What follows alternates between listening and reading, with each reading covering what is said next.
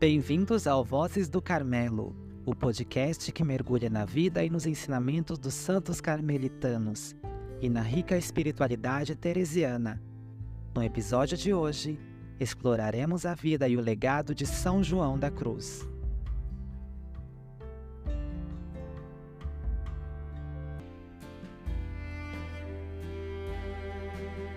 João da Cruz nasceu Juan de Iepes e Álvares, numa família de conversos, descendentes de muçulmanos ou judeus convertidos ao cristianismo, em Fontíveros, perto de Ávila, uma cidade de aproximadamente 2 mil habitantes na época. Seu pai, Gonzalo, trabalhava como contador para parentes mais ricos que trabalhavam no comércio da seda. Porém, em 1529, depois de se casar com Catalina, uma órfã de classe inferior, Gonzalo foi rejeitado pela família e acabou sendo forçado a trabalhar com a esposa como tecelão. Ele morreu em 1545, quando João tinha por volta de sete anos.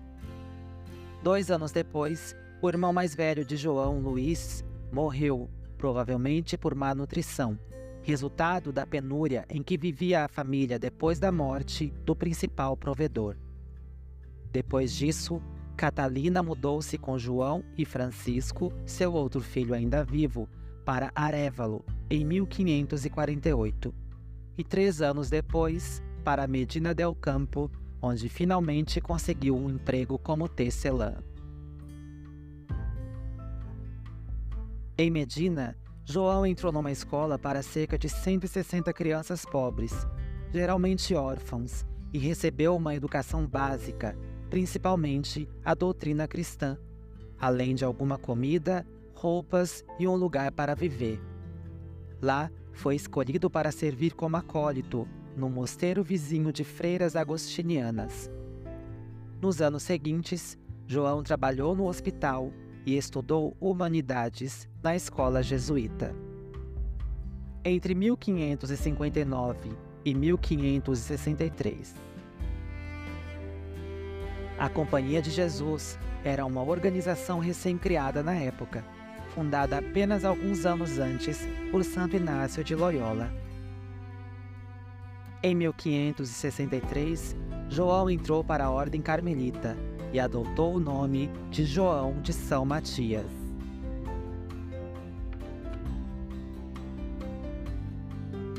No ano seguinte, professou seus votos como carmelita e viajou para Salamanca, onde estudou teologia e filosofia na prestigiosa universidade da cidade, na época uma das quatro grandes da Europa, juntamente com Paris, Oxford e Bolonha e no Colégio de St. Andrés. A estadia teria poderosa influência sobre suas obras posteriores, pois lecionava ali Frei Luís de León, estudos bíblicos, exegese, hebraico e aramaico. Um dos mais destacados estudiosos em seu campo e o autor de uma controversa tradução do Cântico dos Cânticos para o espanhol. Na época, traduções da Bíblia para outras línguas eram proibidas na Espanha.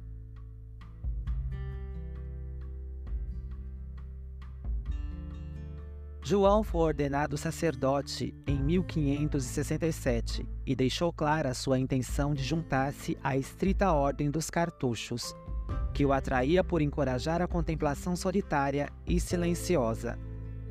Uma viagem de Salamanca até Medina del Campo, provavelmente em setembro do mesmo ano, mudou seus planos. Em Medina, João encontrou-se com uma carismática freira carmelita chamada Teresa de Jesus, que estava na cidade para fundar seu segundo mosteiro. Ela contou-lhe sobre seus projetos para reformar a ordem carmelita, que visavam purificá-la ao reintroduzir a observância da regra primitiva de 1209 que havia sido relaxada pelo Papa Eugênio IV em 1432. De acordo com ela, a maior parte do dia e da noite deveria ser dedicada à recitação da liturgia das horas, aos estudos e leituras devocionais, à celebração da missa e a períodos de contemplação solitária. Para os frades, haveria ainda um tempo determinado para a evangelização da população vizinha ao mosteiro. A abstinência completa de carne e longos períodos de jejum deveriam ser observados a partir da festa da exaltação da Santa Cruz, em 14 de setembro, até a Páscoa da Ressurreição. Haveria ainda longos períodos de silêncio, especialmente entre as completas e a prima. As roupas deveriam ser mais rústicas e mais simples do que as que passaram a ser utilizadas depois de 1432. Além disso, todos deveriam obedecer à injunção contra o uso de calçados, que também havia sido relaxada em 1432, e foi desta última observância que os seguidores de Teresa entre os carmelitas passaram a ser chamados de descalços, distinguindo-se dos frades e freiras não reformados.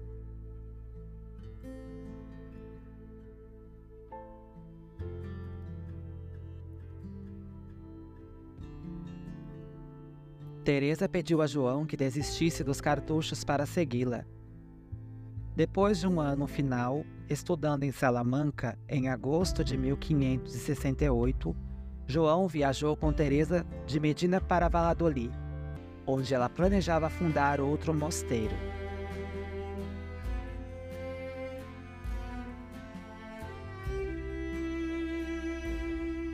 Depois de passar algum tempo com Teresa ali, aprendendo mais sobre esta nova forma de vida carmelita, em outubro do mesmo ano, acompanhado pelo frade Antônio de Jesus de Herédia, João partiu para fundar um novo mosteiro para frades, o primeiro a seguir os princípios de Teresa. Eles receberam permissão para utilizar uma casa em ruínas em Duruelo, no meio do caminho entre Ávila e Salamanca que havia sido doado a Teresa. Em 28 de novembro de 1568, o mosteiro foi finalmente inaugurado e no mesmo dia, João mudou seu nome para João da Cruz. Logo depois, em junho de 1570, os frades se mudaram de sua sede em Duruelo, que estava pequena, para a cidade vizinha de Mancera de Abarro. Depois, João mudou-se novamente para fundar uma nova comunidade em Pastrana e outra em Alcalá de Henares, que tornar-se-ia uma casa de estudos dedicada ao treinamento de seus frades. Em 1572, João foi para Ávila a convite de Teresa, que era na época prioresa do Mosteiro da Visitação na cidade em 1571 e tornou-se o diretor espiritual e confessor dela, das 130 freiras que viviam no mosteiro e da população da cidade. Em 1574, João acompanhou Teresa em uma viagem para fundar um novo mosteiro em Segóvia, retornando a Ávila em seguida. É provável que ele tenha permanecido ali até 1577. Em algum momento entre 1574 e 1577, enquanto rezava numa cabana com vista para o santuário, João teve uma visão de Cristo crucificado, que o levou a criar seu famoso desenho, visto de cima ou do alto, de Cristo na cruz. Em 1641, este desenho foi emoldurado em Ávila e em 1951 inspirou o artista Salvador Dalí a pintar o Cristo de São João da Cruz. O período entre 1575 e 1577 assistiu ao momento das tensões entre descalços e carmelitas espanhóis por causa das reformas de Teresa e João. Desde 1566, elas vinham sendo supervisionadas por visitantes canônicos da Ordem dos Pregadores, um em Castela e outro na Andaluzia, com amplos poderes. Podiam mudar os membros de uma casa para outra e até mesmo de uma província para outra. Podiam ajudar superiores religiosos em suas funções e nomear outros, entre carmelitas ou dominicanos. Em Castela, o visitante era Pedro Fernandes, que prudentemente balanceou os interesses de descalços e não reformados.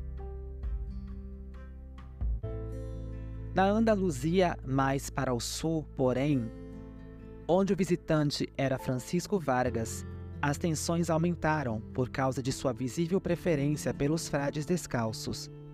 Francisco pediu-lhes que fundassem mosteiros e conventos em várias cidades, contradizendo explicitamente as ordens do prior geral carmelita, que era contra a expansão dos descalços na região. Como resultado, o capítulo geral carmelita se reuniu em Placência, na Itália, em maio de 1576, para tratar destes eventos na Espanha, que ameaçavam sair do controle. A decisão foi suprimir totalmente as casas descalças. Contudo, a medida não foi imposta de imediato. Primeiro, porque o rei Felipe II apoiava algumas das reformas de Teresa e não concedeu a permissão necessária para que a ordem de fechamento fosse aplicada com rigor. Além disso, os descalços contavam também com o apoio do núncio papal no Reino da Espanha, Nicolo Ormaneto, bispo de Pádua, que podia, em última instância, visitar e reformar qualquer ordem religiosa em sua jurisdição. Depois de receber um pedido de intervenção dos descalços, Ormaneto substituiu Vargas como visitante na Andaluzia, onde o conflito começou, por Jerônimo Gracian, um sacerdote da Universidade de Alcalá, que na realidade era um carmelita descalço. Em janeiro de 1576, João foi preso em Medina del Campo por frades não reformados, mas acabou solto depois da intervenção do núncio. Porém, quando Ormaneto morreu, em 18 de junho de 1577, João ficou sem seu maior aliado e seus adversários aproveitaram a oportunidade.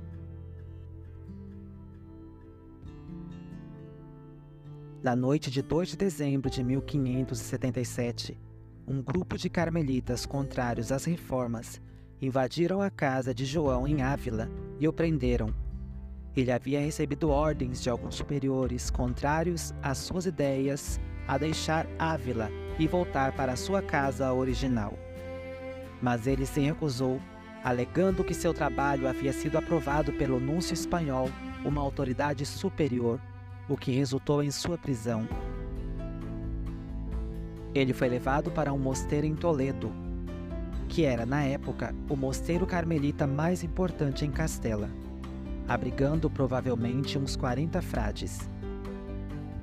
João foi acusado de desobedecer às ordens de Placência e, apesar de seus argumentos, acabou sendo condenado à prisão. Encarcerado no mosteiro, João foi mantido sob um regime brutal que incluía uma surra de chicote em público, ao menos uma vez por semana, e um isolamento completo numa cela minúscula de 3 metros por 2 metros quadrados, que mal abrigava seu corpo. Com exceção das raras ocasiões das quais recebia permissão para utilizar uma lamparina, João era obrigado a subir num banco para conseguir ler seu breviário, utilizando a luz que escapava do cômodo vizinho através de um buraco na parede. Ele não podia trocar de roupas e era alimentado apenas com pão, água e restos de peixe salgado. Foi neste período que João compôs grande parte de seu famoso poema Cântico Espiritual, além de outros menores em papel fornecido por um outro frade que era encarregado de vigiar sua cela. João finalmente conseguiu escapar nove meses depois, em 15 de agosto de 1578, através de uma pequena janela que existia na cela vizinha. depois de conseguir soltar as dobradiças da porta de sua cela. Depois de um período de convalescença, primeiro entre as freiras de Teresa em Toledo e depois de seis semanas no Hospital de Santa Cruz, João retomou suas reformas. Em outubro de 1578, ele se reuniu em Almodovar del Campo com outros defensores da reforma, cada vez mais conhecidos como carmelitas descalços. Lá parte como resultado da resistência de outros carmelitas, os rebeldes decidiram solicitar do Papa a separação formal da nova ordem. Nesta reunião, João foi nomeado superior de El Cavário, um mosteiro isolado de cerca de 30 frades a 18 quilômetros de Beas, no alto das montanhas da Andaluzia. Nesta época, ele conheceu Ana de Jesus, a superiora das freiras descalças da cidade, por conta de suas visitas semanais, sempre aos sábados, à cidade. Em El Calvário, João compôs a primeira versão de seu comentário sobre o cântico espiritual, provavelmente a pedido das freiras de Beas. Em 1579, João mudou-se para Baeza, uma cidade de cerca de 50 mil habitantes, para servir como reitor de uma nova escola o Colégio de San Basílio, que visava apoiar os estudos dos carmelitas descalços da Andaluzia.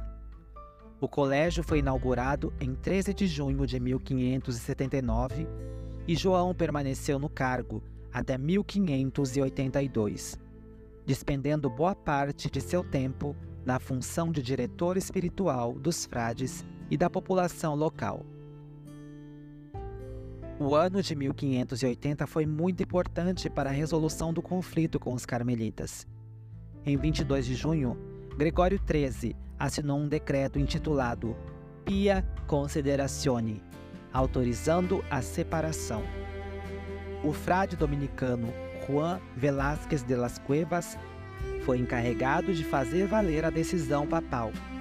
No primeiro capítulo geral da nova ordem, realizado em Alcalá de Henares em 3 de março de 1581, João da Cruz foi eleito um dos definitores da comunidade e foi ele quem escreveu a primeira constituição da ordem. Na época, em 1581, haviam 22 casas, 300 frades e 200 freiras na ordem dos carmelitas descalços. Em novembro de 1581, João foi enviado por Teresa para ajudar Ana de Jesus na fundação de um convento em Granada. Chegando à cidade em janeiro do ano seguinte, ela fundou imediatamente o convento, enquanto João seguiu para o mosteiro masculino de Los Mártires, do lado de Alhambra, tornando-se o prior em março de 1582. Foi ali que ele soube da morte de Teresa em outubro do mesmo ano. Em fevereiro de 1585, João viajou para Málaga e fundou ali um outro convento descalço. Em maio, no capítulo geral realizado em Lisboa, João foi eleito vigário provincial da Andaluzia, um cargo que exigia que ele viajasse com frequência visitando anualmente as casas da ordem na região. Nesta época, ele fundou sete novas casas e viajou por, estima-se, 25 mil quilômetros. Em junho de 1588, João foi eleito terceiro conselheiro do Vigário-Geral dos Carmelitas Descalços, Padre Nicolás Doria. Para exercer a função teve que se mudar para Segóvia, em Castela, onde acumulou também a função de prior do mosteiro local. Em 1590-1591, depois de discordar da reforma de Dória da liderança da ordem, João foi demitido e enviado por ele, em junho, para um mosteiro isolado na Andaluzia, chamado La Peñuela. Lá caiu enfermo e teve que viajar para o mosteiro em Úbeda, para se tratar. Sua condição se deteriorou e João morreu ali, em 14 de dezembro de 1591, vitimado por uma erisipela, que vem a ser uma infecção bacteriana na pele. Na manhã seguinte à morte de João, um grande número de moradores de Úbeda foram ao mosteiro para ver o corpo. Na confusão, muitos conseguiram levar partes de seu hábito como relíquia. O corpo foi inicialmente enterrado ali, mas a pedido do mosteiro de Segóvia, acabou sendo secretamente levado para lá em 1593. A população de Úbeda, descontente com a mudança, enviou mensageiros para pedir ao Papa a devolução do corpo ao túmulo original. E Clemente VIII, impressionado pelo pedido, ordenou em 15 de outubro que isso fosse feito. No fim, numa solução de compromisso, os superiores da ordem decidiram que o mosteiro em Úbeda receberia uma perna e um braço do corpo que estava em Segóvia. O outro braço de João havia sido removido quando o corpo passou por Madrid em 1593. Uma mão e a outra perna permaneceram em exibição num relicário no Oratório de San Juan de la Cruz de Úbeda, um mosteiro construído em 1627 e ligado ao principal mosteiro carmelita descalço da cidade, fundado em 1587. A cabeça e o torso permaneceram em Segóvia, onde foram venerados até 1647, quando foram novamente enterrados por ordens de Roma, que desejava evitar a veneração de restos mortais sem aprovação oficial. Na década de 1930, os restos de João foram novamente desenterrados e estão ainda hoje abrigados num sarcófago de mármore sobre um altar especial construído, na época, numa capela lateral. Os esforços para beatificar João começaram com a coleta das informações sobre sua vida entre 1614 e 1616, e ele foi beatificado em 1675 por Clemente X. Em 1726, ele foi canonizado pelo Papa Bento XIII. Quando sua festa foi adicionada ao calendário geral romano em 1738, o dia escolhido foi 24 de novembro, porque a data de sua morte estava impedida por conta da então existente da oitava da festa da Imaculada Conceição. Este obstáculo foi removido em 1955 e em 1969 Paulo VI mudou a data para o Dies Natalis, Nascimento no Céu, do Santo, 14 de dezembro. A Igreja da Inglaterra comemora João como professor da fé na mesma data. Em 1926, ele foi declarado doutor da Igreja pelo Papa Pio XI, depois de uma opinião definitiva dada por Reginald Garrigo Lagrange, Ordem dos Pregadores, professor de Filosofia e Teologia da Pontifícia Universidade de São Tomás de Aquino em Roma. E João passou a ser conhecido como Doutor Místicos. Suas obras foram publicadas pela primeira vez em 1618 por Diego de la Sala Blanca. As divisões numéricas da obra, ainda utilizada pelas edições modernas do texto, foram introduzidos por Sala Blanca. Elas não existiam nos originais de João, para ajudar a tornar a obra mais manuseável para o leitor. Esta edição não traz o cântico espiritual e também omite ou adapta algumas passagens, provavelmente por medo de infringir alguma regra da Inquisição. O cântico espiritual foi incluído pela primeira vez na edição de 1630, produzida pelo frade Jerônimo de São José, em Madrid. Esta edição foi muito utilizada por editores posteriores, e as dos séculos 17 e 18 passaram a gradualmente incluir alguns poemas e cartas adicionais. João da Cruz é amplamente considerado como um dos principais poetas da língua espanhola.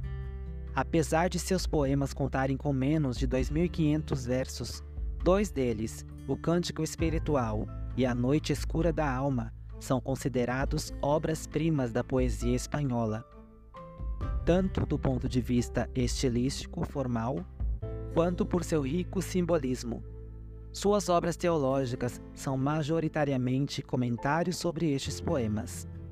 Todas as suas obras foram escritas entre 1578 e sua morte em 1591, o que resultou numa grande consistência de ideias apresentadas neles.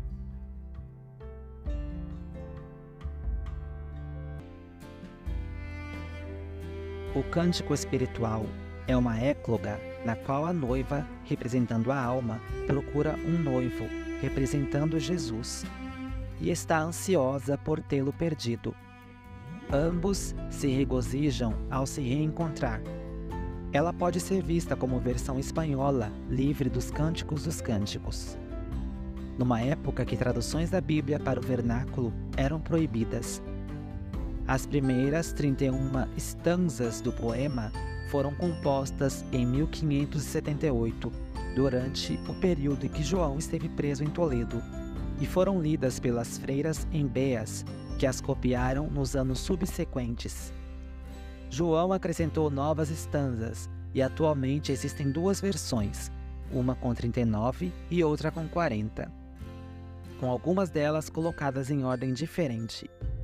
A primeira versão do comentário sobre o poema foi escrita em 1584, a pedido da Madre Carmelita Descalça Ana de Jesus de Granada.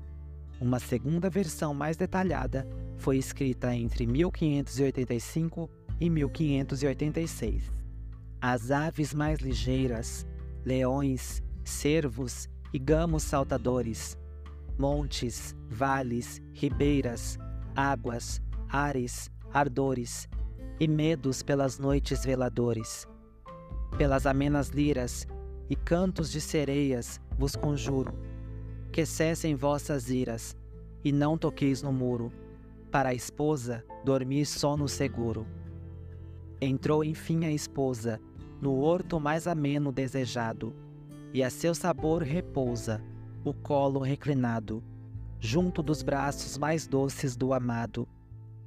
Na macieira então, tu foste ali comigo desposada, ali te dei a mão, e foste reparada, onde antes tua mãe fora violada. A noite escura que depois emprestou seu nome ao termo cristão narra a jornada da alma de sua casa corpórea até sua união com Deus. Ela acontece durante a noite, que representa as agruras e dificuldades que ela encontra ao se desprender do mundo e alcançar a luz da união com o Criador. Há diversos passos nesta noite, relatados em sucessivas estanzas.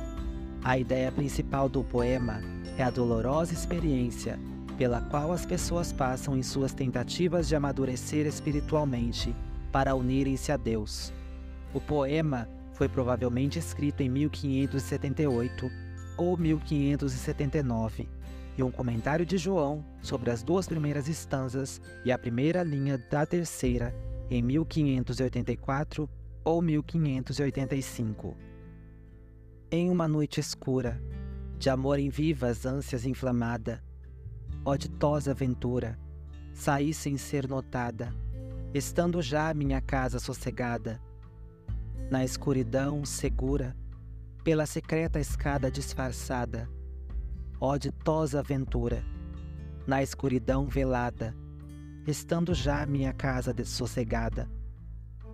Em noite tão ditosa, e num segredo em que ninguém me via, nem eu olhava coisa alguma, sem outra luz nem guia, além da que num coração me ardia. Essa luz me guiava, com mais clareza que a do meio-dia, aonde me esperava quem eu bem conhecia, em lugar onde ninguém aparecia. Ó noite que me guiaste, ó noite, amável mais do que a alvorada, ó noite que juntaste amado com amada, amada já no amado transformada. Em meu peito florido, que inteiro para ele só guardava, quedou-se adormecido, e eu terna o regalava, e dos cedros o leque o refrescava. Da meia, a brisa amena, quando eu os seus cabelos afagava, com sua mão serena, em meu colo soprava, e meus sentidos todos transportava. Esquecida quedei-me, o rosto reclinado sobre o amado. Tudo cessou. Deixei-me, largando meu cuidado, por entre as açucenas olvidado. A ascensão do Monte Carmelo é um estudo mais sistemático da empreitada asceta de uma alma buscando a união perfeita com Deus e dos eventos místicos que acontecem neste caminho. Embora o poema se inicie como um comentário sobre a noite escura, rapidamente o formato muda, e tendo comentado sobre as duas primeiras estanzas, torna-se um tratado. Ele foi composto em algum momento entre 1581 e 1585. Uma obra com apenas quatro estanzas, Chama Viva do Amor, descreve uma intimidade maior conforme a alma responde ao amor divino. Ele foi escrito numa primeira versão em Granada, entre 1585 e 1586, aparentemente em apenas duas semanas, e numa segunda versão quase idêntica em La Peñuela, em 1591. As obras de João, juntamente com seus dichos de luz e amor, e as obras de Santa Teresa de Jesus, são as mais importantes obras em espanhol e influenciaram profundamente os escritores espirituais posteriores no mundo todo. Entre eles, Santa Teresinha do Menino Jesus, Edith Stein e Thomas Merton.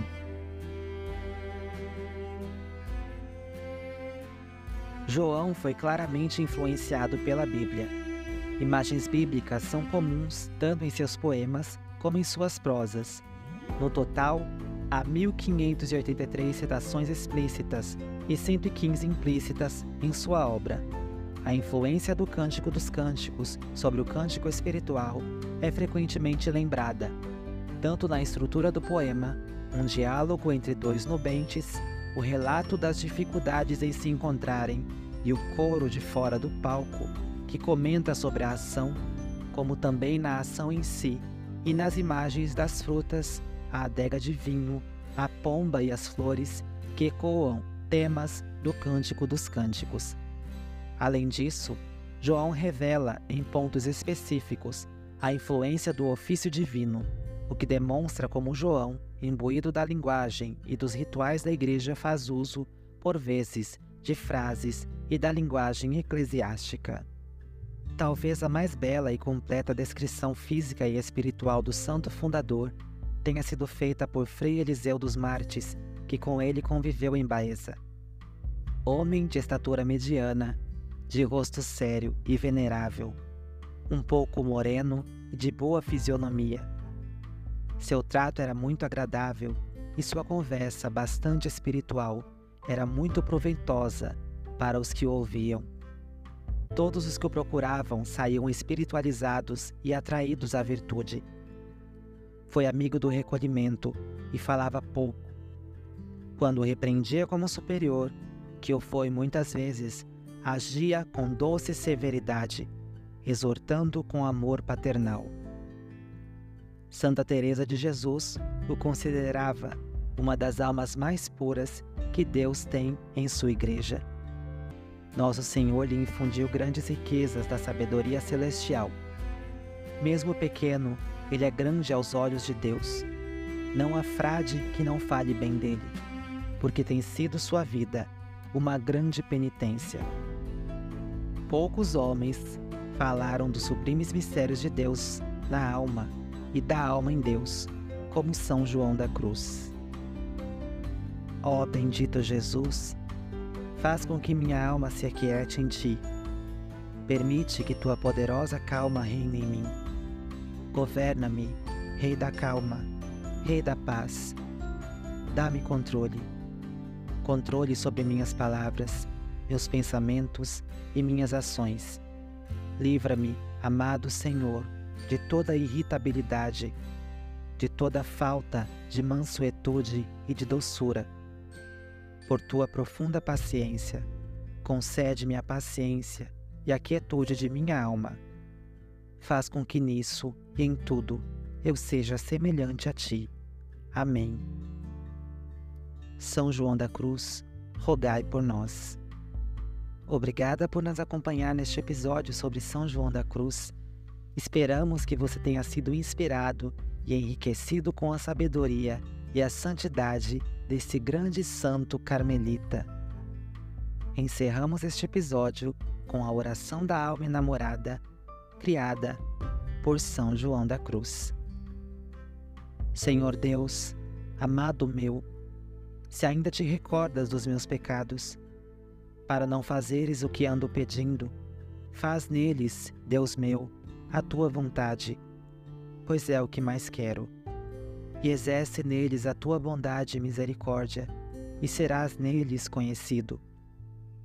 E se esperas por obras minhas, para por meio delas me concederes o que te rogo, dá-as tu, e opera-as tu por mim, assim como as penas que quiseres aceitar, e faça-se mas se pelas minhas obras não esperas, porque esperas, clementíssimo Senhor meu? Porque tardas? Porque, sem fim, há de ser graça e misericórdia. O que em teu filho te peço, toma a minha insignificância, pois a queres, e dá-me este bem, pois que tu também o queres. Quem se poderá libertar dos modos e termos baixos? se não levantas tu a ti em pureza de amor, Deus meu. Como se levantará a ti o homem, gerado e criado em baixezas, se não o levantas tu, Senhor, com a mão com que o fizeste? Não me tirarás, Deus meu, o que uma vez me deste, em teu único Filho Jesus Cristo, em quem me deste tudo quanto quero por isso folgarei, pois não tardarás, se eu espero. Com dilações esperas, pois se desde já podes amar a Deus em teu coração. Meus são os céus, e minha é a terra. Minhas são as gentes, os justos são meus, e meus os pecadores. Os anjos são meus, e a mãe de Deus, e todas as coisas são minhas e o mesmo Deus é meu e para mim, porque Cristo é meu e todo para mim. Que pedes, pois, e buscas, alma minha? Tudo isto é teu e tudo para ti. Não te rebaixes, nem repares nas migalhas que caem na mesa de teu Pai. Sai para fora de ti e gloria-te da tua glória. Esconde-te nela e goza, e alcançarás as petições do teu coração.